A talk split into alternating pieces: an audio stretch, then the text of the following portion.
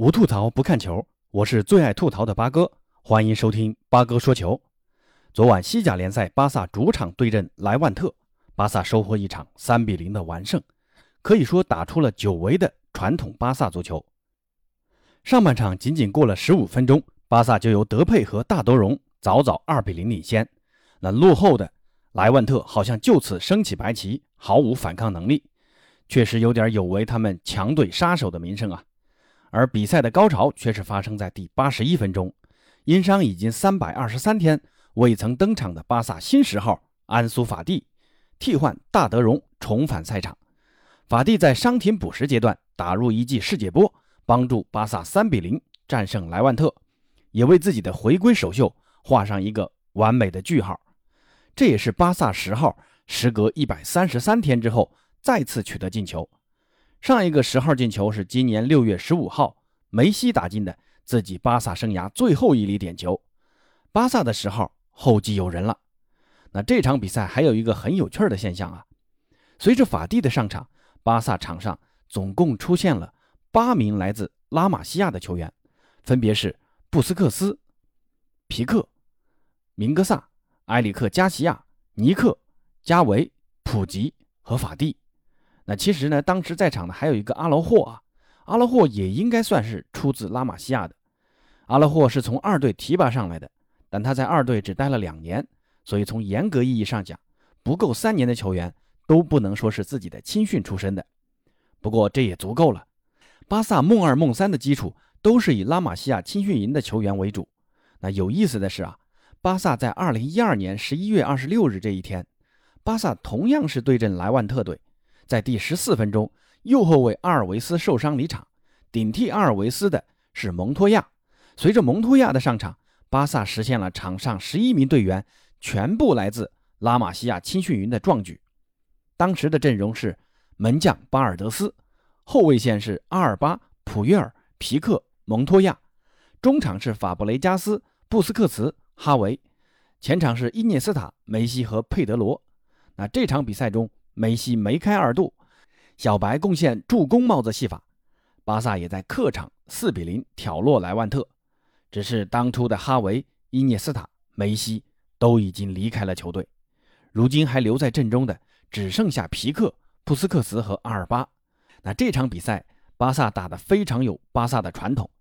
还是一个四三三的阵容。因为佩德里和德容的不能上场，中场派出尼克和加维来和布斯克茨搭档。右边锋没有首发德米尔，德米尔前两场打的确实不在状态，没有赛季前的灵动了。那这一场用库鸟替换上场，库蒂尼奥这场比赛其实发挥的还算可以，禁区前沿的内切打门也是多次威胁莱万特的大门。而且这场德斯特改打左后卫，他跟德佩在左路的轮番冲击，可以说把莱万特的后卫豪尔赫给整懵了啊！德佩制造点球并亲自罚进，而且。多次在禁区制造机会，还有两次准单刀。如果德佩射门效率再高一点，帽子戏法是肯定的。另外，大德容本场比赛也收获了自己巴萨生涯的首粒进球。虽然这个进球的功劳大部分应该算在德斯特身上，因为德斯特的转身突破传球给了德容几乎单刀面对门将的机会。那这个球再打不进，真的要跟吴磊一样去面壁思过了。那这场比赛，巴萨的中场可以说很好的控制着比赛节奏。纵深传球也多了起来，两个小将也很好的完成了任务，尤其在反抢这一块啊，莱万特面对第一轮防守问题不大，但难就难在巴萨的二次进攻，往往莱万特刚拿到球权，但几个小将的上抢又能快速抢下球权，展开二次进攻，这时莱万特的阵型未稳，巴萨的二次进攻威胁自然就高了。要说这场比赛最清闲的，那就属巴萨的后防了，尤其是门将特尔施特根。全场都没怎么拿到几次球，巴萨的这条后防表现也是越发的稳固了。虽然这跟莱万特的攻击能力低下有关呢，但已经连续两场零封对手，科曼对于后防的改造还是逐渐成效了。